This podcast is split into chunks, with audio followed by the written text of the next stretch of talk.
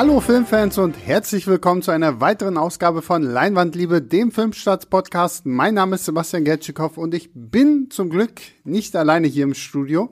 Äh, links neben mir sitzt in gebührendem Abstand natürlich äh, der liebe Yves von Moviepilot. Hallo Yves. Guten Tag. Guten Tag. Und äh, mit sehr viel gebührendem Abstand, nämlich bei sich zu Hause äh, und hier nur bei uns auf dem Laptop sitzt Markus. Hallo Markus. Hallöchen. Hallo was, Markus. Was machst du eigentlich nochmal bei Filmstadt? ich dachte, das wäre langsam durch, aber vielleicht haben nicht alle Leute alle unsere Folgen gehört. Nein, das ist, äh, wenn ihr, siehst du, das ist der perfekte Teaser, damit die Leute wissen, wo dieser Running Gag herkommt, müsst ihr ja, euch jetzt alle, alle Leinwand-Liebe-Folgen noch einmal anhören. Ja, sehr gut, Äh, sehr gut. Also wirklich, das das- zeigt sich der, der Profi-Moderator genau. So, ja, wir befinden uns äh, im Lockdown. Kinos gibt es leider im Moment erstmal nicht mehr, so gut wie alle Kulturstätten, nein, alle Kulturstätten ähm, sind äh, geschlossen, Kinos leider auch. Und eigentlich, eigentlich, eigentlich hätte heute ähm, Total Recall, der großartige Film mit Arnold Schwarzenegger in der Hauptrolle, in die Kinos kommen sollen. Ja, ist er leider nicht, aber wir haben gedacht, egal, wir reden trotzdem drüber, weil der Film kommt am 19.11. ins Heimkino und dann sogar in 4K. Also ähm, wer das irgendwie sich vielleicht äh, geben möchte. Und möglicherweise im Januar soll er dann doch nochmal ins Kino kommen. Wir drücken die Daumen. Und genau, wir drücken die Daumen. Ähm, aber wie gesagt, wir freuen uns ja immer darüber, wenn wir über gute alte Klassiker sprechen können. Deswegen reden wir heute über Total Recall. Ähm, ja, wer von euch beiden möchte denn für alle, die es nicht wissen, da draußen mal zusammenfassen, worum geht's denn eigentlich? Markus, mach du das doch mal. Uh, darauf bin ich ja jetzt gar nicht vorbereitet, aber eigentlich äh, sollte das funktionieren, weil Der ich, Plot weil ist, der Plot ist ja so einfach. Äh, äh, also ne, im Grunde so ja, eigentlich Grundplot schon, ist wenn gar man nicht drüber so, so nachdenkt. kompliziert. Muss Also es es einfach irgendwann äh, sagen und dann wird's verrückt. Ja, Genau. im, also der Film spielt in, in einer Zukunft, ich glaube so Ende des 21. Jahrhunderts soll das sein. Ähm, Hauptfigur ist die, der Bauarbeiter Douglas Quaid, gespielt von Arnold Schwarzenegger, der ein bisschen unzufrieden mit seinem, ich sag mal, einfachen Leben ist, äh, obwohl er aussieht wie, einen Körper hat wie Arnold Schwarzenegger und verheiratet ist mit Sharon Stone. ähm, äh, ist er unzufrieden und sehnt sich irgendwie nach dem Mars, von dem er auch immer wieder träumt, weil der Mars, äh, da ist quasi eine Kolonie der Menschen und dem verbindet irgendwie was in seinem Kopf und er weiß aber nicht genau, warum, kann das nicht verorten. Und da er sich danach so sehnt, se- sucht er aber irgendwann eine, eine, einen Konzern auf, der quasi dir Urlaub im Gehirn gibt. Also der äh, dir Erinnerung einpflanzt von Erlebnissen, äh, von denen du dann denkst, dass du sie quasi wirklich, äh, wirklich erlebt hast. Und bei dem Konzert kommt, äh, Konzern kommt dann Konzert. Bei dem Konzern kommt es dann aber irgendwie zu einem Zwischenfall und alles eskaliert und es stellt sich dann raus, äh, ist er jetzt wirklich irgendwie Geheimagent oder nicht und er versucht dann irgendwie seine potenzielle frühere Identität aufzu, äh, aufzuspüren und der nachzuspüren, unter anderem auf dem Mars. Und dann geht's alles so ein bisschen hin und her, Spiel mit Realität, Traum, bla, genau. Und dann wird's verrückt. Dann wird's verrückt. Ähm, ja, was ich ja, ich, der Film basiert ja auf einer Kurzgeschichte von Philip K. Dick, einer der großartigsten Science-Fiction-Autoren, wie ich finde. Ähm, Blade Runner ist ja zum Beispiel auch äh, auf einer Geschichte von ihm basierend. Und ähm, ja, ich habe mal vorhin, bevor es jetzt hier losging, so ein bisschen über Total Recall, den Film eigentlich noch gelesen. Und ich finde es ja sehr interessant. Ursprünglich sollte ja David Cronenberg den, den Film drehen hat sich aber ständig irgendwie mit den Produzenten gestritten, weil er wollte halt irgendwie sein eigenes Ding durchziehen. Die haben ihm aber gesagt, na ja, wir wollen eigentlich so ein bisschen Indiana Jones auf dem Mars. Deswegen gibt's ja denn im Film auch immer mal so, wird ja immer mal so erwähnt, oh, es gibt äh, außerirdische Artefakte und das hat ja irgendwie eine Bedeutung. Es hat ja auch später dann wirklich noch eine Bedeutung. Und dann ist, ähm, dann ist Cronenberg irgendwann abgesprungen. Dann hat Arnie das Skript in die Hand bekommen und äh, hat sich dann, weil er Robocop so toll fand, äh, für Paul Verhoeven entschieden. Und zu dem Zeitpunkt war das Drehbuch aber irgendwie schon in der 42. Fassung, die, weil sie das halt irgendwie ständig umgeschrieben haben und keine Ahnung was. Ähm, ich finde, man merkt es dem Film zum Glück überhaupt nicht an, dass da eigentlich so viele Schwierigkeiten hintergesteckt haben. Und Indiana Jones auf dem Mars, da wäre ich nie drauf gekommen. Also wenn jetzt jemand mir erklären würde, to, äh, dass ich einen Film erraten muss, Indiana Jones auf dem Mars, ich würde vieles denken, nicht Total Recall. Naja gut, das war, das war yeah. so die Anfangsidee. Yeah. Mittlerweile, klar, wenn du einen Ani da drin hast, dann sagst du nicht, oh, lass mal Indiana Jones auf Mars machen, sondern okay. What could this mean? Genau. Such a little. du hast natürlich äh, trotzdem irgendwie so eine Art äh, Schnitzeljagd drin, die auch so ein bisschen den Indiana Jones Film ausmacht, aber hier mehr oder weniger nach seiner eigenen Identität und nicht nach dem so einem Artefakt. Aber klar, ich würde auch niemals von, von selbst drauf kommen. Aber weil du, weil du meintest, äh, man, man merkt zum Glück nicht mehr, das stimmt auf jeden Fall. Also es ist ein sehr rundes Ergebnis geworden, gerade angesichts dieser, dieses Kuddelmuddels da irgendwie vorher mhm. bei der Produktion. Ähm, was man aber durchaus merkt, ist, dass wirklich David Cronenberg da lange dran beteiligt war, finde ich. Also da kommen wir vielleicht dann auch nochmal, oder können wir jetzt auch sagen, weil äh, er ist ja bekannt, gerade auch zu der Zeit noch für so, für so Buddy-Horror-Sachen. Ja. Und so richtig schön eklige praktische Effekte und davon siehst du, siehst du hier in dem Film nämlich auch so, so einige Sachen. Ähm, gerade, ich glaube sogar dieses, dieses Design oder zumindest die Idee für diese, oder diese ganze Mutantengeschichte da auf dem Mars, dass es da Mutanten gibt und die Design von diesem Anführer der Rebellen, der, ich weiß nicht, spoilern hier wahrscheinlich, oder? Der Film ist jetzt ziemlich alt, ja, ich genau. würde mal sagen, wir, sonst wir kurz für zehn Sekunden sonst kurz für zehn Sekunden weghören. Also dieses Ding, was da aus dem Bauch von dem, von dem einen Typen da rauskommt und quasi der Anführer dieser, dieser Rebellenbewegung ist, was richtig schön fies und eklig aussieht, so ein bisschen wie Chucky, die Mörderpuppe als, ja. als, ja. weiß ich nicht, als, als Erweiterung von deinem Körper. Das geht wohl auch auf Cronenberg zurück und das, das merkt man durchaus, also das, das, das erinnert durchaus auch an Cronenberg und ist wirklich eben richtig schön fies und ja, eklig. Ich finde ich find sowieso, also diese Mutanten, die ja dann auch irgendwie auf dem Mars leben, ich fand auch, ich habe mich schon gar nicht mehr dran erinnert, dass der Taxifahrer, der Quaid ja denn auf dem, auf dem Mars die ganze Zeit rumfährt, wenn der am Ende enthüllt, yeah. dass er ja auch so, so ein, so ein mutierten Arm ja. hat, so, das sieht ja auch schon wirklich fast wie was aus, was aus die Fliege kommen könnte, so, ja. weil, also die praktischen Effekte sind auch heute noch unglaublich gut, so, also da, da funktioniert der Film immer noch wahnsinnig gut. Als ich es gestern gesehen habe, ich habe wirklich vergessen und gleichzeitig habe ich angefangen zu vermissen, derartige Effekte im Kino zu sehen. Es ist so lange her, dass man so einen fetten Blockbuster hat mit so richtig schönen ekelpraktischen Effekten. Mhm. Ich meine, wir gehen jetzt langsam wieder ein bisschen zurück in die Richtung und gerade so die neuen Star Wars Filme haben ja wieder probiert, Sets zu bauen, Kostüme und so weiter. Aber diese klassischen Ekeleffekte, wie, wie, wie bei The Thing oder wie bei Cronenbergs Die Fliege, habe ich so vermisst und die sind auch so lustig und, und, selbst, und, und, selbst wenn sie ein bisschen schlecht gealtert sind, sind sie das richtige schlecht gealtert, weil man hat immer noch einen Spaß dabei. Also der fast explodierende Ani-Kopf am Anfang und am Ende des Films ja. auf dem Mars, wenn er keine Luft kriegt, Luft kriegt. Ja. und diese Szene hat uns auch das ultimative Ani-Geräusch überhaupt beschäftigt. Fantastisch.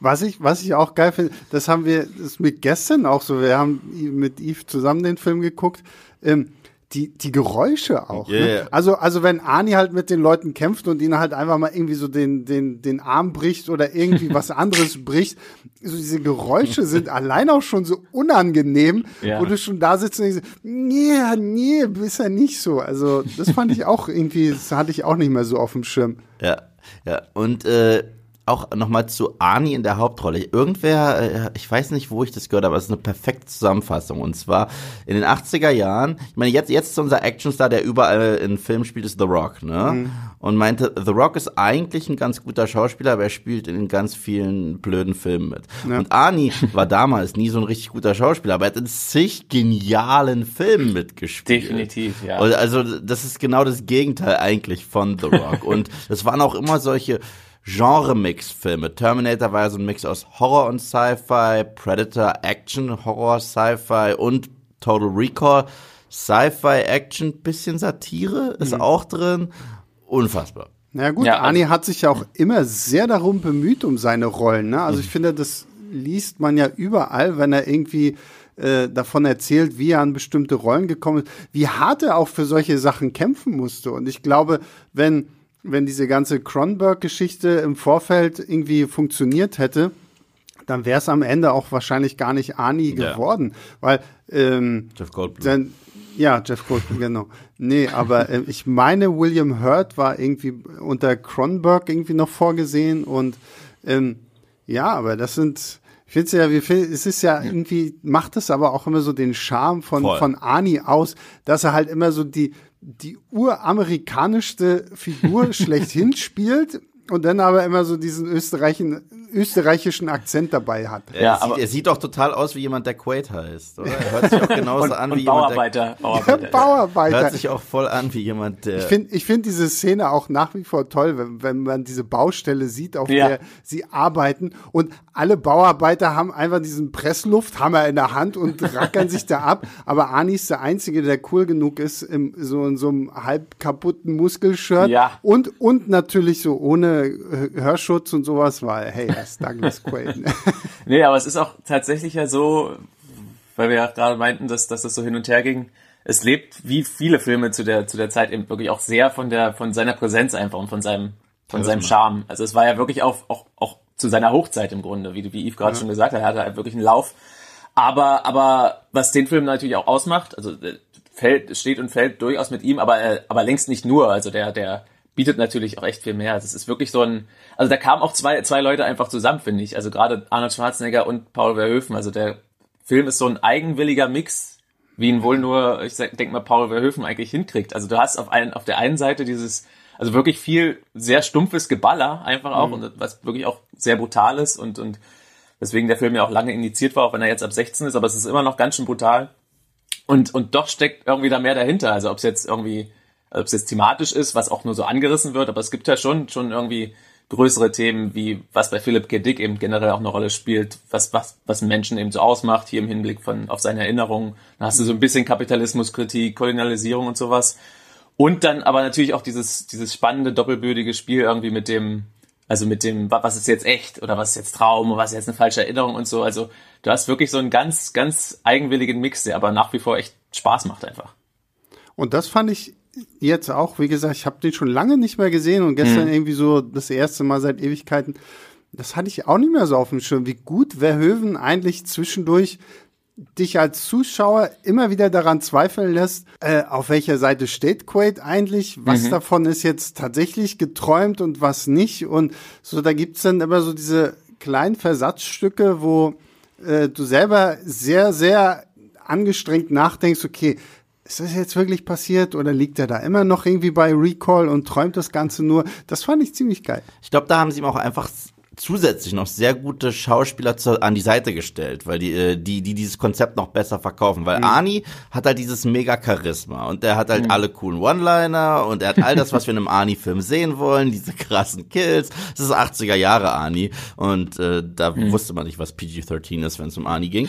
Und, äh, und dann haben wir aber gleichzeitig eine richtig gute Performance, finde ich, bis heute von Sharon Stone äh, die halt richtig alles gibt. Und wenn sie ihm dann auf einmal doch erklärt, hey, ich bin doch deine liebende Frau und so weiter, nicht mehr, okay, vielleicht ist es ja, ich meine, ich kenne den Film, ich, gestern war das keine Überraschung mehr, aber beim ersten Mal weiß ich noch, ich dachte, okay, ist das wirklich einer dieser Filme wie The Game, wo ich jetzt wirklich nicht weiß, was gerade Sache ist, The Game mit Arnie-Action, mit Sci-Fi noch dazu, äh, und das funktioniert bis heute richtig gut. Ich glaube, es ist wirklich dieser Mix, dieser Mix aus dieser sehr eigenen Welt, mit diesem sehr eigenen Look, mit dieser Over-the-Top-Brutalität, plus äh, auf einmal tatsächlich starke Performances, äh, die uns wirklich noch mal in eine andere Richtung schieben, wo wir echt fragen, okay, wird das jetzt eine tragische Arnie-Performance, wenn er feststellt, dass vielleicht alles eine Lüge ist? Sehr geil. Ja, also, also total. Bei, bei mir ging es sogar so weit, also ich, ich habe den auch tatsächlich sehr lange nicht mehr gesehen und das, das, das hat dazu geführt, dass ich mir wirklich gar nicht mehr sicher war während des Films, was denn nun, also man, man, tatsächlich macht der Film es ja selber auch so, dass man auch am Schluss noch zweifeln kann und gen- eigentlich gar nicht, es wird ja nie wirklich endgültig aufgelöst, ob das jetzt, ja- so übers Ende können wir dann gleich auch, auch nochmal reden, ob das jetzt Traum ist oder echt, aber auch zwischendurch, wie du meintest, äh, du, du wusstest jetzt, dass Sharon Stone trotzdem eigentlich böse ist, ich war mir dann gar nicht mehr so sicher, was denn jetzt wirklich echt ist und was nicht, das war bei mir so lange her, dass ich den Film gesehen habe und das macht also das hat's dann auch nochmal noch mal zusätzlich spaßig gemacht. Ich habe nämlich Ja. gestern auch nochmal geguckt. Und heutzutage, habe- also wie gesagt, ich, das ist das Remake, ich weiß nicht mal, ob ich es je komplett gesehen habe. Ich habe mich damals so ein bisschen gesträubt, als es rauskam. Ich weiß, ich war nicht im Kino, aber ich glaube, ich habe hier und da mal ein paar Clips gesehen. Äh, aber ich finde, dieser Film macht auch wie du es sehr richtig gesagt hast, er macht in erster Linie auch extrem viel Spaß. An den richtigen mhm. Stellen nimmt er sich nicht zu ernst. Und ich glaube, heutzutage wäre das derartig verschachtelt und derartig äh, komplex, nur um komplex zu sein, dass man den ganzen Film so redet, okay, auf welcher Ebene befinden wir uns jetzt so ein bisschen Inception-Style mhm. oder Tenet-Style. Und der Film benutzt dieses Konzept, um uns ein extrem unterhaltsames und äh, auch visuell interessantes Setpiece nach dem anderen zu geben. Und das, das finde ich sehr geil. Sowas, sowas vermisse ich wirklich. Na, um jetzt vielleicht, ich dachte, wir heben uns das Remake äh, für den Schluss auf, aber wenn Eve es jetzt schon anschaut, ja. ich habe es tatsächlich gestern noch mal geguckt. Wirklich? ich auch, und, ich auch. Und, und, Zum äh, ersten Mal. Und ich habe es auch äh, damals im Kino gesehen. Ähm, und ich muss sagen, ich mag es nach wie vor. Also es ist natürlich ein komplett, komplett anderer Film. Und ähm, weil er halt wirklich A, so überhaupt nicht mehr diesen, diesen Humor hat, der ist halt so komplett weg. Hm. Du hast ein paar von den Member Berries halt drin, die, die so ein bisschen auf den, den Ani-Film anspielen. Ähm, aber ich finde, was Len Wiseman, der Regisseur, der ja auch die ganzen Underworld-Filme gemacht hat, er liefert halt einen guten Actionfilm. Also manchmal verliert er sich so ein bisschen in den Szenen, wenn die Leute zu viel labern müssen. Brian Cranston, äh, Mr. Walter White, äh, spielt ja quasi in, in dem Remake den Bösewicht. Ähm, Colin Farrell spielt Douglas Quaid.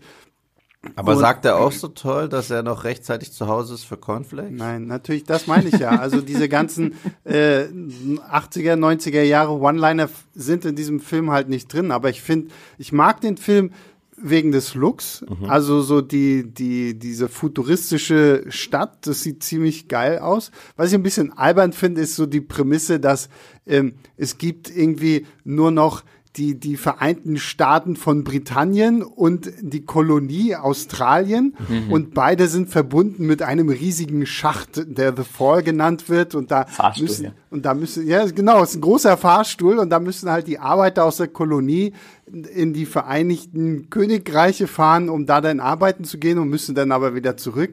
Und ähm, aber so von der Action her und vom Look äh, fand ich den auch jetzt gestern nach dem Gucken eigentlich ziemlich geil. Da, da muss ich dir leider ein bisschen zustimmen. leider sogar größtenteils. Also mit mir ging es nämlich so, ich habe mich auch gerade, weil ich, weil ich das Original, auch wenn ich es lange nicht gesehen hatte in der Zwischenzeit, so mag und das für mich äh, einfach wirklich ein rundum gelungener Sci-Fi-Film ist, ähm, vor dem Remake einfach gesträubt, so ähnlich wie, wie Eve. Also ich hab's einfach nicht gebraucht. Ähm, auch wenn Sci-Fi gerade natürlich gerne auch ein bisschen schlechter altert und so, und du siehst natürlich bei Total Recall auch gerade bei den Sets und so, das ist nun mal ein Film, zwar von 1990, aber er sieht halt schon sehr nach 80er noch aus.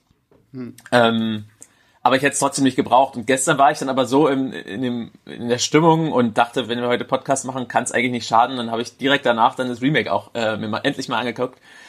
Und es gibt es war nicht auf so Netflix. Scheiße. Also für alle, genau. die es äh, irgendwie auch nochmal nachholen wollen, es gibt es auch Netflix. Okay, ich glaube, ich gebe der Sache eine Chance. ähm, ich äh, und ich fand es tatsächlich nicht so scheiße wie, wie befürchtet. Also mhm. es ist es ist wesentlich flacher. Du hast du hast äh, nicht so eine Doppelbödigkeit. Du hast eben, wie du schon gesagt hast, nicht so den Humor. Aber die Action funktioniert größtenteils sehr gut. Also nach hinten raus finde ich den Showdown finde ich schwach und nach hinten raus mhm. ist es ist es dann echt einfach ein bisschen zu lang.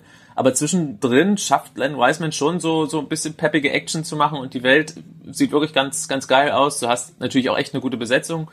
Also es macht größtenteils Obwohl, schon mehr ja. Spaß, als ich befürchtet hatte. Es war okay. Was, was ich bei, bei dem Remake interessant finde, und das dürfte vielleicht auch so ein Selling Point für Eve sein, ähm, das Problem, was das Remake hat, Colin Farrell ist halt einfach kein Arnold Schwarzenegger. Ja, Colin Farrell zieht halt nicht so und seine Figur ist auch nicht so interessant einfach, als wenn du halt zum Ani dabei zuguckst. Ja. Wer aber im Remake richtig gut ist, ist Kate Beckinsale. Und ich oh. weiß, mhm. Eve ist ja ein großer Fan von Kate Beckinsale. Man könnte sagen verliebt. Und, und sie, sie spielt ja quasi die Rolle, sie spielt Sharon ja Laurie von Sharon Stone im, im Original. Und sie haben ihre Rolle sehr viel stärker ausgebaut, weil sie, also Kate Beckinsale ist im Remake diejenige, die die ganze Zeit Jagd auf äh, Douglas Quaid macht. Genau, die haben, die haben quasi die Rollen von Richter und, und Sharon Stones Rolle äh, zusammengeführt im Remake genau. im. Also sie ist beide und, quasi. Ja. Und äh, das macht echt sau viel Spaß und gerade auch, wie gesagt, die Actionsequenzen, die Kampfsequenzen sind wirklich, wirklich gut. Also ich gebe auch äh, Markus recht, am Ende wird's ein bisschen blöd und dann muss ganz viel in die Luft gehen und mhm. das ist dann, da zieht es sich so ein bisschen, weil der Film ist mit zwei Stunden eigentlich eine halbe Stunde zu lang. Ja. Also wenn du, ich glaube, wenn du das Remake in so anderthalb Stunden gemacht hast, wäre es richtig gut gewesen. Und ich glaube, dass das größte Problem ist halt einfach, ich meine, der Film ist ja auch phänomenal gefloppt damals an den Kinokassen. Ich glaube, er hat irgendwie 125 Millionen gekostet und nur 190 Millionen wieder eingespielt. Mhm. Das ist nicht viel. Und ich glaube, dieser Film hatte halt wirklich das Problem, dass Leute da mit dem Gedanken an Ani reingegangen sind und sie wollten den Mars sehen und sowas. Also, es wird einmal so, so angespielt irgendwie auf den Mars, weil irgendwer ihm halt auch Total Recall vorschlägt und ja, du kannst du sogar theoretisch auf den Mars gehen. Oh ja, Mars würde ich irgendwie ganz Also Mars spielt überhaupt keine Rolle. Ma nein, es spielt alles auf der Erde. Also deswegen. Gibt's auch keine Mutanten und es so. Es gibt keine Mutanten, nee. es gibt stattdessen so eine tolle, nicht tolle CGI-Roboter Armee und sowas. Mhm, aber, aber wie gesagt, es ist trotzdem, finde ich, ähm, hat dieser Film zu viel Hate abbekommen. Ich glaube, dieser Film kam ja auch fast, wenn ich mich richtig erinnere, ich kann mich irren, ich kann mich gerne korrigieren. Ich glaube, der Film kam im gleichen Fahrwasser raus wie das Remake zu Robocop. Das mag gut und sein. Ich ja. glaube, Robocop war sogar ein bisschen später noch, aber ja, so ungefähr, die sind nicht weit auseinander, glaube ich, ja. Und den habe ich gesehen ja, der ist scheiße. Und danach, dacht, und danach dachte ich mir, nee, Total Recall tue ich mir jetzt nachträglich nicht mehr an. Ich habe gerade die weichgespülte Version von Robocop hm. gesehen. Ciao.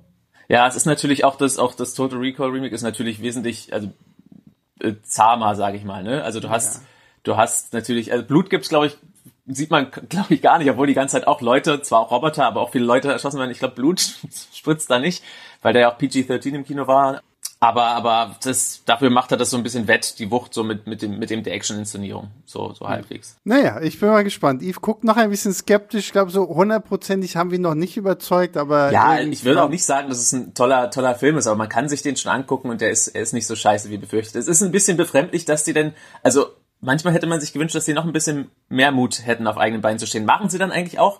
Aber trotzdem hast du, das hast du ja, hast du ja auch schon gesagt, immer mal so Anspielungen auf den Film, die überhaupt jetzt, also völlig aus dem, ein bisschen aus dem Kontext gerissen sind oder, oder überhaupt keinen, keinen Sinn ergeben, dass du wirklich ja. so ein bisschen Fanservice gibt, drin hast. Es gibt, es gibt so ein paar Easter Eggs, zum Beispiel, es gibt ja diese klassische Szene, wenn, wenn Arnie auf dem Mars ankommt und ja, also beziehungsweise es kommt ja diese, ähm, füllige Frau vorne am Flughafen an mhm. und äh, fragt mhm. er dann so, und dann wird sie ja gefragt, oh, wie lange bleiben Sie denn hier? Und dann sagt sie ja irgendwie zwei Wochen. Und ähm, später stellt sich ja dann raus, oh, das ist Mani in, Ani in Disguise. Und so eine tolle Szene. Es ist eine wirklich tolle. und wir reden auch gleich wieder über äh, den richtigen Total Recall. Wir wollen nur kurzes äh, Remake abfrühstücken. Und im, im Remake gibt es die gleiche Szene auch. Und das Witzige ist, du siehst halt auch eine, eine Dame, die wirklich sehr, sehr aussieht wie die Dame aus dem Originalfilm. Mhm.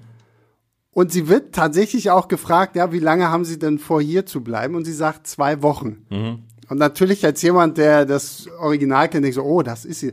Und dann geht sie halt einfach weiter. Weil der eigentliche Quaid ist da hinten Ach und dann, dann, also hinter dieser Dame und dann spielt sich da eine ähnliche Szene ab. Also wie gesagt, so ein bisschen Member Berries gibt's natürlich mhm. auch im Remake. Ähm, was ich beim Remake auch ein bisschen mehr vermisst habe, war so tatsächlich diese ganze, dieses ganze Hinterfragen von, ist das jetzt real oder nicht, weil das macht das Original tatsächlich ein bisschen besser, weil Len Wiseman ist irgendwann einfach nur noch an Action interessiert. Und mhm. dann hat er halt, ja. wie gesagt, sehr coole Action-Set-Pieces, aber so die Story geht bei ihm so ein bisschen äh, flöten. So, und damit kommen wir jetzt wieder zu dem Film zurück, über den wir hier eigentlich sprechen Yay. wollten, Yay. nämlich äh, Total Recall, das Original. Ähm, von allen Ani-Filmen. Oh Gott, das ist schwer. Wie, wie würdet oh. ihr, wie würdet ihr den so äh, einschätzen? So, also vielleicht einfach auch so, also natürlich rein persönlich gesehen, so als so, ist das so, so, so ein Klassiker, den man sich häufiger mal anguckt oder ist, äh, gibt es da andere Filme, die eher rankommen? Definitiv ein Top 10 Arnold-Film. Ja. Äh, bei mir trotzdem in der unteren Hälfte. Hm. Nicht, weil ich ihn schlecht finde, ich liebe ihn, sondern weil ich andere Filme mehr liebe. Also bei mir, ich glaube, so in den ersten Plätzen wird's immer Terminator, Terminator 2, Hm. äh, Predator. So, so, da- das ist so diese, diese, diese inoffizielle Arnold-Trilogie der Großartigkeit. So. ähm, danach müsste ich mal überlegen, ich bin ein großer Fan von einem Film, den nicht viele, glaube ich, von ihm mögen, aber ich mag Last Action Hero. Ja, liebe ich. Der ist So. toll, ja, der ist super, ja. Sind wir uns einig, das ist schön. Und Kindergartenkopf. Äh, Ja. Es ist mir absolut egal, was Leute über diesen Film sagen. Er ist ein Meisterwerk. Und Twins. Ja, I'm, I'm Twins. your twin brother, Julius. ähm, ja, ich, ich glaube danach, also so in der zweiten Hälfte meiner Top 10 Arnie-Filme, End of Days, der ist voll unterschätzt. Der, der kam, Da- der kam da, spät. Da, da gehen wir schon wieder auseinander. Gabriel Byrne ist der beste Teufel auf der Welt. Ja gut, da, da, da gehe ich noch mit, aber alles andere an dem Film, boah, habe ich zum Glück Ach, größtenteils doch, vergessen. End of, End of Days fand ich auch irgendwie toll. Das war so, so Arnie versucht mal einen auf Mystery Thriller zu machen. Das fand ich irgendwie ziemlich geil. Aber Ja, aber, aber also Total Recall ist ja so ein Film, den ich wirklich mit diesen Effekten und verrückten Ideen in erster Linie Ja. in Verbindung bringe. Ich meine, ja, Arnie hat so viele One-Liner in diesem Film, das ist wirklich lustig. Ich habe sie immer kommen sehen. Ich meine, sein Bullshit habe ich schon so häufig in Moviepilot-Videos benutzt. Äh, sein Consider the Divorce habe ich auch schon häufig benutzt und at the Party Richter auch. Das, das sind so alles wirklich klassische One-Liner. Aber diesen Film bringe ich wirklich mehr mit dem äh, Konzept in Verbindung als mit einem Standard-Arnie-Action-Film. Das ist auch irgendwo ein Kompliment. Aber äh, wenn ich so an die klassischen Arnie-Action-Filme denke, ist es nicht der erste, der mir einfällt. Ja, also er ist bei mir schon, es ist ein bisschen schwierig zu sagen. Also, es ist, also im Grunde das, was Yves sagt. Sehr gut. also Podcast es ist bei- beendet. es, es, es, es, es klang ja auch bei uns beiden schon ein bisschen so durch, dass wir den, oder bei uns allen, dass wir den schon eine Weile einfach nicht gesehen haben, was ja schon dafür spricht, dass er jetzt nicht einer der für uns persönlich vielleicht, vielleicht All-Time-Classics von Arnie ist, aber, na, aber mir liegt's tatsächlich auch ein bisschen daran, ich, ich weiß gar nicht genau, also, ich habe ihn, glaube ich, früher mal so ab und zu im Fernsehen gesehen, aber da lief halt, das war zu einer Zeit, wo dann eben eine starke Kürzefassung lief, weil der eben noch indiziert war und da deswegen auch nicht im Fernsehen ungekürzt lief. Und da konntest du die One-Liner auch damit nicht hatte das genießen. dann auch so ein bisschen, was?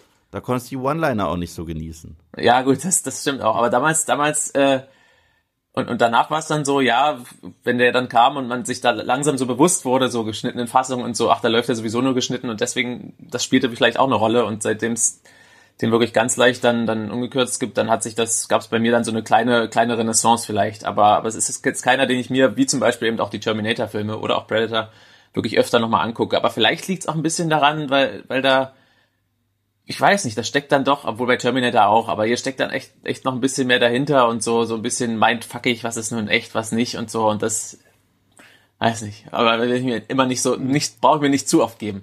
Na, ich glaube, ich glaube, was, was Yves richtig gesagt hat, Total Recall ist halt das Konzept fast noch stärker als Arnie selbst. Und ähm, wenn ich an Total Recall denke, denke ich, ah ja, das stimmt, das ist doch das mit den Erinnerungen und nicht, ah, das ist doch der Film mit Arnie und den Erinnerungen, sondern da, und ich glaube, da hast du auch das Gute, dass du so einen Regisseur wie Paul Verhoeven einfach hattest, der da wirklich ja auch so Ja. krass seinen eigenen Stil reinbringt. Also ich meine, wir haben ja schon sehr ausgiebig auch irgendwie über die Brutalität gesprochen, aber es ist mir gestern wirklich nochmal wie Schuppen von den Augen gefallen.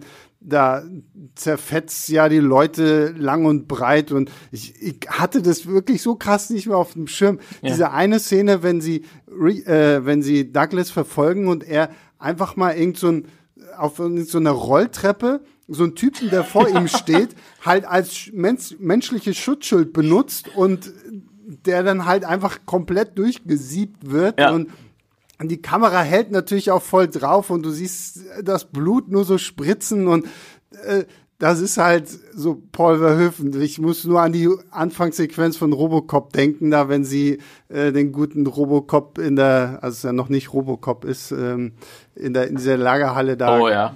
Klein ballern und ähm, da merkst du halt, dass das halt auch so ein so ein Paul Verhoeven-Film ist und ich glaube, Schon das fast Exploitation-mäßig ist immer mit drin. Ja. So, so, so ein bisschen Exploitation ist immer mit drin. Und das, und das ist, glaube ich, auch so ein Punkt, so, so diese dass Terminator damals, also ich glaube jetzt so als der erste rauskam, war James Cameron halt noch nicht so dieser große Name, mhm. der er heute ist, dass wir sagen, ah, Terminator, ja, James Cameron. Nein, es war halt dann noch irgendwo, es wird dann immer noch mehr mit Arnie verbunden. Aber Total Recall ist für mich, finde ich, genauso so ein Paul Verhoeven-Film, der halt wirklich durch diese krasse Brutalität, aber eben auch durch, was Markus ja ganz zum Anfang erwähnt hatte, so diese dieses satirische, auch so so Kritik am System und an all dem, was da irgendwie so äh, reinspielt, das glaube ich äh, unterscheidet diesen Film auch noch mal so von den klassischen Arnie Action Filmen. Ja, obwohl ich an dieser Stelle, obwohl ich an dieser Stelle wie in jedem Podcast, in dem ich glaube ich hier schon war, nochmal Predator erwähnen muss, sagen muss, Predator ist kein typischer Film, da gibt's da, und Nein, das hat ja auch keiner gesagt. Und irgendwann müssen wir ihn auch besprechen. Ja, wir werden, also wenn, wenn ihr wollt, dass wir endlich mal einen Predator-Podcast machen, damit ja. Eve nicht ganz traurig ist, dann wir schreibt uns, dann schreibt uns eine E-Mail an leinwandliebe.filmstarts.de, einfach nur im Betreff Predator. Wenn wir mehr als zehn E-Mails kriegen, dann machen wir da definitiv noch einen Podcast zu. ich konnte es mir nicht verkneifen, tut mir leid, Sebastian. Aber wie gesagt, also ich habe ja auch nicht behauptet, dass Predator normal, aber Predator ist zum Beispiel auch wieder eher so ein Film, den ich mit Arnie wirklich krass verbinde. Ich ja, ja und ja und dann wieder auch nicht, weil ich finde, das ist auch so ein richtig geiler Genre-Mix. Aber, da, aber wie gesagt, sollte, sollte, sollte der Podcast kommen, äh, Marc, du hast aber Markus unterbrochen mit Sorry. deiner. Ja, ich wollte eigentlich nur dir, dir wie so oft heute auch nochmal zustimmen. Also es trifft einfach ziemlich gut. Das, das meinte ich am Anfang auch. Da sind einfach zwei Leute zusammengekommen, die die von sich irgendwie beide, beide haben viel einfließen lassen und dadurch ist was, was wirklich Tolles bei rausgekommen. Also du merkst eben wirklich irgendwie die DNA von Arnie und, und von Paul Verhoeven da drin und das, das mhm. schafft so einen, so einen schönen Mix und, und ist dann eben wirklich kein so, kein so typischer, kein typischer Film, sondern was ganz, was ganz eigenes. Und worüber wir noch gar nicht gesprochen haben, ich, ich liebe diese ganze Mars-Sequenz. Mhm. Also ich muss wirklich sagen, allein dieser, diese große Marspyramide, die da irgendwie immer so im Hintergrund prangert ja. und diese, diese ganzen Sets, die ja so alle hinter Glas versteckt sind, damit die äh, Marsatmosphäre oder beziehungsweise die nicht vorhandene Atmosphäre irgendwie nicht reinkommt. Und dann gibt's ja so die, dieses, dieses Rotlichtviertel da, mhm. wo dann natürlich auch hier wir das berühmte Bild der der Prostituierten mit den drei Brüsten irgendwie mhm. bekommen und sowas alles und dieses diese ganze Welt sieht einfach so toll aus und was ich dann auch mag ist so dieses ganze Ding halt mit diesen außerirdischen Artefakten und dann gibt's ja diese diese Gletscher unter dem Mars und diese komischen Säulen und diese, diesen merkwürdigen Schalter, wo du dann ja noch so eine so einen Handabdruck siehst, der natürlich nicht der eines Menschen ist und sowas mhm. alles.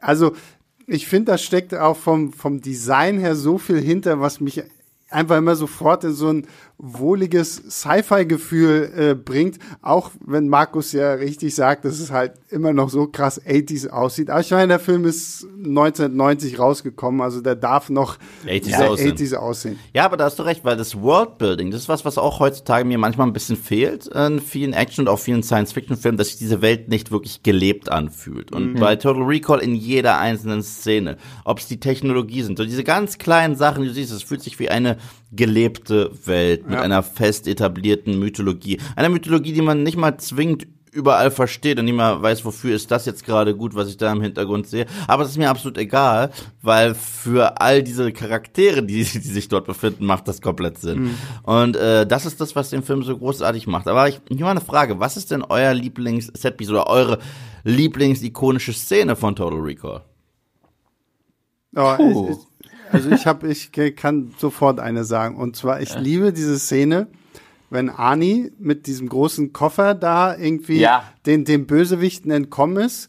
Und dann gibt's ja erstmal diese Szene, wo er sich quasi mit sich selber redet, mhm. weil er denn diese aufgenommene ähm, äh, Nachricht da bekommt mit äh, Eve kann es viel schöner machen.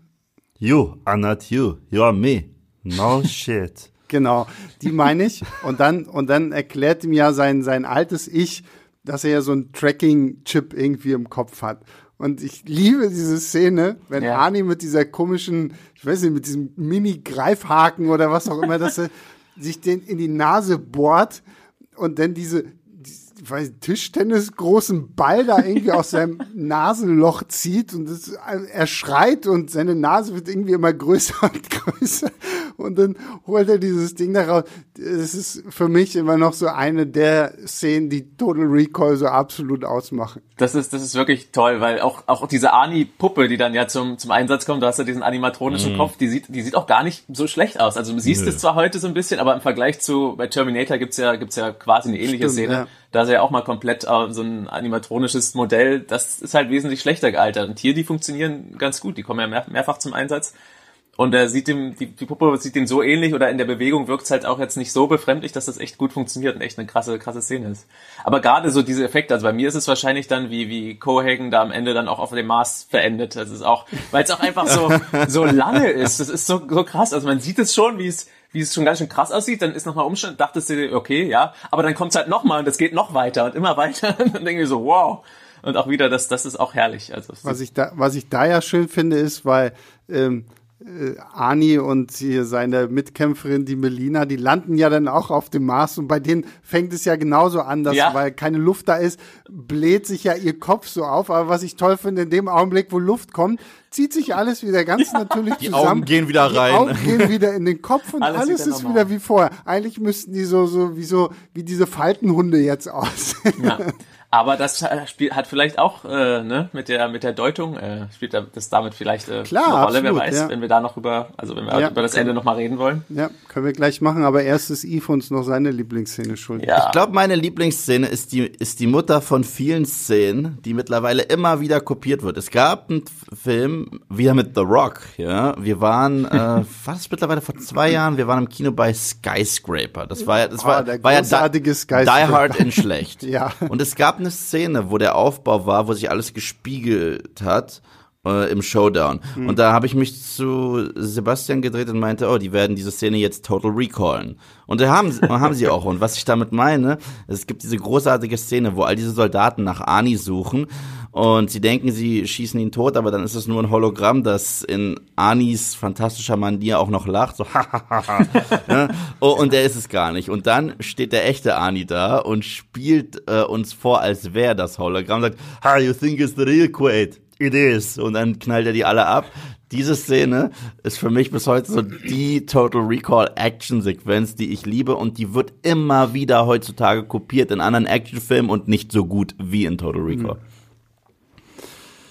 Ja, wir gehen vielleicht mal auf Markus ein, weil er spricht das Ende jetzt schon okay. so häufig an. Ja, ähm, ich meine, wir haben es ja schon, schon mitklingen lassen die ganze Zeit. Wir haben es jetzt ja auch schon mitklingen lassen und wie gesagt, ich tue mich immer schwer bei einem Film, der 30 Jahre alt ist, eine Spoilerwarnung auszugeben, weil ja. wir haben jetzt eigentlich schon so viel über diesen Film geredet.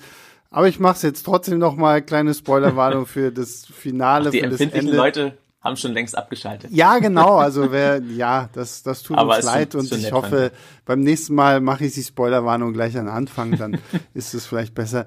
Ähm, genau, es gelingt ja Ani, diese außerirdische Apparatur in Kraft zu setzen. Der Mars bekommt eine Atmosphäre, mhm. die, die Sonne, Wolken, alles ist da, frische Luft, Juchei. Und am Ende steht, stehen er und Melina auf diesem Berg und in bester Action-Manier küssen sie sich dann noch und vorher fragt Ani aber noch, hm, ich frage mich, ob das, ob ich gerade immer noch träume oder nicht. Und ähm, daraufhin meint sie ja, dann küss mich schnell noch, bevor du aufwachst. So. ähm, und das ist ja nach wie vor so die große Frage, ähm, was glauben wir diesem Film jetzt und was glauben wir ihm nicht? Was denkt ihr dann? Ich glaube, es ist gemeint so wie Inception, dass es keine Rolle mehr spielt, ob es jetzt ein Traum ist oder nicht, solange unsere Hauptrolle sich endlich glücklich fühlt und das gefunden hat, was er am Anfang des Films gesucht hat. Das war so ein bisschen diesen Sinn im Leben und diese Glückseligkeit und sogar diese Frau, die er im Traum gesehen hat. Aber was ich wirklich glaube, ich bin mir halt so krass nicht sicher. Auf der einen Seite sage ich mir, aber er hatte ja den Traum schon am Anfang. Also es ist ein Indiz dafür, dass sein Traum wahr geworden ist. Also es ist ein perfektes Ende und es ist alles passiert. Aber nicht mehr halt. Aber wenn dieser Traum ihm eingepflanzt wurde von Anfang an, wie sie es ihm sogar gesagt haben, dass Recall das ja auch kann und er hat diese Bilder von dieser Frau im Kopf, die er dann später tatsächlich wiedererkennt. Vielleicht ist ist er immer noch nur in dieser Simulation mhm. gefangen und deswegen entscheide ich mich konsequent, wie ich bin, zu sagen, keine Ahnung. Ja, ich glaube, man kann es einfach auch, auch nicht ganz final beantworten. Das machen die ja, machen die ja eigentlich sehr geschickt in dem Film. Ähm, ja, ich würde es aber auch, glaube ich, ein bisschen anders sehen als, als bei Inception, weil am Ende hat er ja, also er hatte, er hat hier sein Abenteuer ja erlebt. Also man, ich weiß nicht, was jetzt noch kommt. Am Ende sehe ich hier die Gefahr, er ist zwar jetzt auf dem Mars, aber jetzt führt er wieder ein langweiliges Leben, je nachdem, was da jetzt passiert. ähm, aber deswegen weiß ich gar nicht, ob das, ob das so glücklich wäre, wenn das, wenn das jetzt auch nur ein Traum wäre. Aber ja, genau, na, es wird ja, also, also so eine ganz eindeutige Antwort gibt's ja nicht. Ich meine, man geht ja, wenn man wenn von dieser Traumtheorie ausgeht, geht man ja eigentlich wahrscheinlich davon aus, dass es passiert ist ab dem Moment, wo er bei Recall ist. Hm. Aber diese Träume von ihr hat er ja auch schon vorher. Also deswegen ist das so ein bisschen, bisschen merkwürdig. Andererseits bei Recall, als sie ihm dann fragen, auf was für Frauen er so steht und so, und sie genau. ihm quasi ein ideales Frauenmodell für ihn da erstellen, sieht man ja auch sie. Also es ist ja dann auch sie.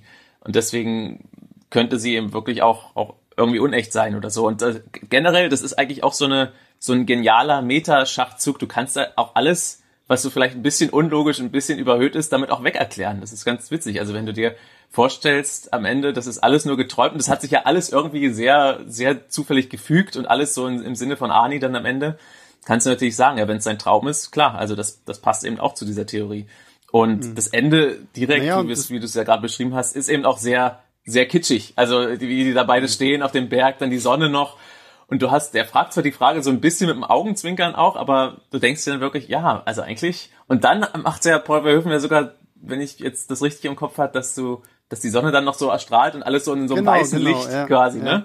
Mhm. Äh, ja, endet. Und, und dann denkst du mir auch so. Ich fand auch gar nicht so unrecht, weil ich meine, warum fängst du diesen Film mit diesem Traum an?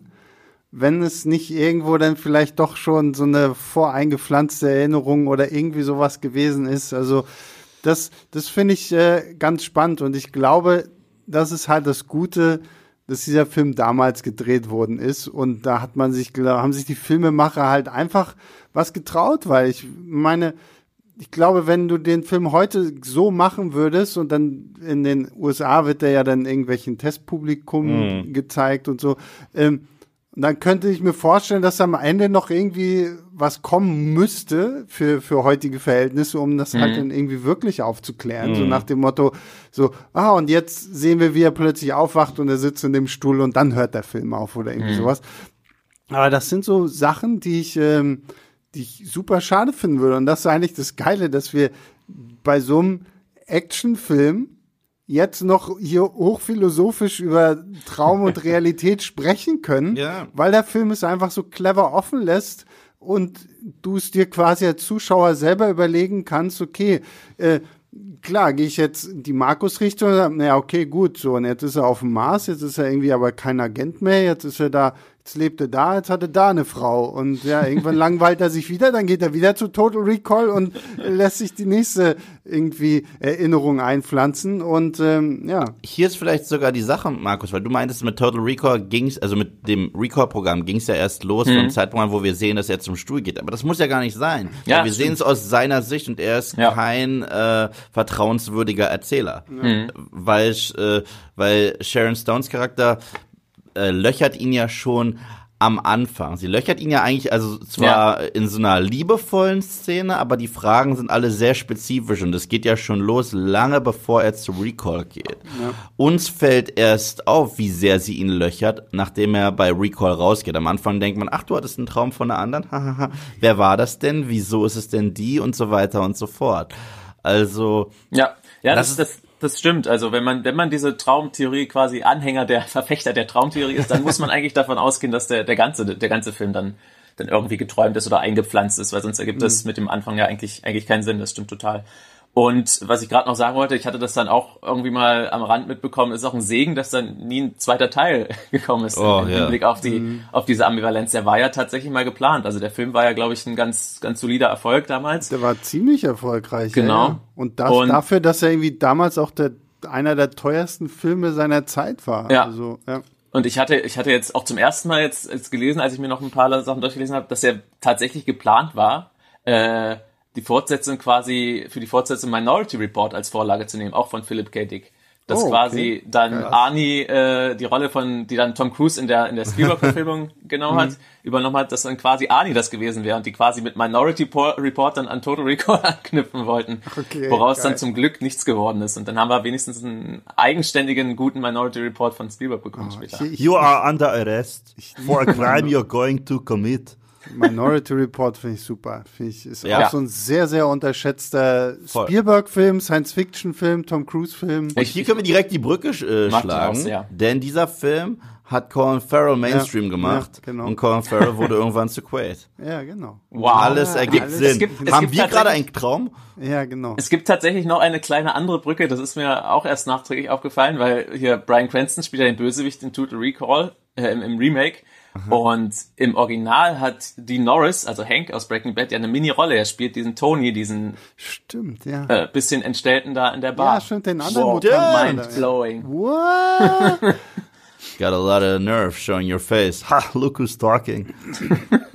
Mensch, da haben wir jetzt ja richtig krass nochmal die Mindmap für Total Recall und Philip K. Dick aufgebaut. Und Ja. Ja Und stimmt, ja.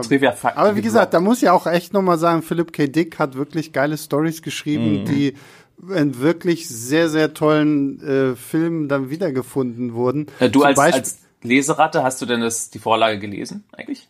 zu, zu Total, Recall? Nee, tatsächlich nicht. Also es ist ja auch, glaube ich, also wenn, dann ist ja eh nur so eine Ja, Kurzgeschichte. ja. Ähm, aber was zum Beispiel ja auch eine geile Philip K. Dick-Verfilmung ist, ist dieses Scanner Darkly Ja. mit äh, Keanu Reeves. Das ist eigentlich fast mehr so ein Sci-Fi-Drogenfilm. Und wie gesagt, Blade Runner halt, ne? Ist so, glaube ich, so das klassische Beispiel. Ähm, aber ich glaube, es gibt sehr, sehr viele Filme da draußen, wenn man da mal guckt, die alle irgendwie von äh, Philip K. Dick beeinflusst sind. Und ähm, Ja, ja, total. Ja.